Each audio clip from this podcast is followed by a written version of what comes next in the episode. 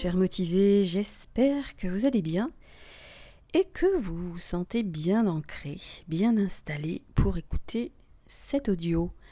Je suis Béatrice Gomez, coach en évolution et épanouissement professionnel. Et si je vous parle d'ancrage, c'est parce que c'est justement le sujet qui me semble opportun d'aborder en ce moment. Alors l'ancrage, être ancré, ben ça veut dire beaucoup de choses et c'est pas toujours très clair pour tout le monde. Pour les personnes qui n'ont pas l'habitude du milieu du développement personnel, c'est un terme euh, qui semble un peu curieux. Euh, pour d'autres, évidemment, hein, qui sont plus habitués, on comprend vite ce que c'est. Mais c'est toujours bon d'avoir un petit éclairage, car il y a toujours des ambiguïtés. Certains pensent bien s'ancrer, bien être ancré, encore euh, faut-il être sûr de l'être? Alors qu'est-ce que ça veut dire quand on entend parler de ça, être ancré? Eh bien, ce que ça n'est déjà pas, ça n'est pas la même chose que, que dire euh, avoir la tête sur les épaules ou avoir les pieds sur terre. Euh, on n'est pas sur cette même notion. Même si quand on parle d'ancrage, on se dit avoir les, pieds bien enracinés. Alors l'enracinement, c'est beaucoup plus près de cet ancrage, mais c'est pas tout à fait la même chose. L'ancrage, c'est vraiment être en lien avec quelque chose qui nous ramène justement à cette euh, sensation d'incarnation, de présence à soi, de force. L'ancrage, c'est un socle, c'est une base. Ce sont vraiment des fondations solides qu'on a identifiées, sur lesquelles on s'appuie pour avancer, pour prendre des risques, pour oser s'aventurer sur euh, des, sorties de zone, hein, des, habitudes nouvelles, des changements.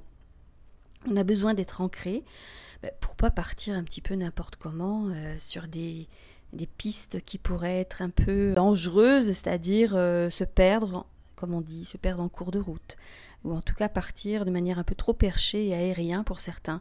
Parce que l'ancrage, je dirais, s'oppose un petit peu hein, euh, au niveau de cette base socle terrienne à l'aspect aérien, aux idées, c'est-à-dire aux personnes qui sont très créatives, aux penseurs, hein, l'esprit pensif et rêveur.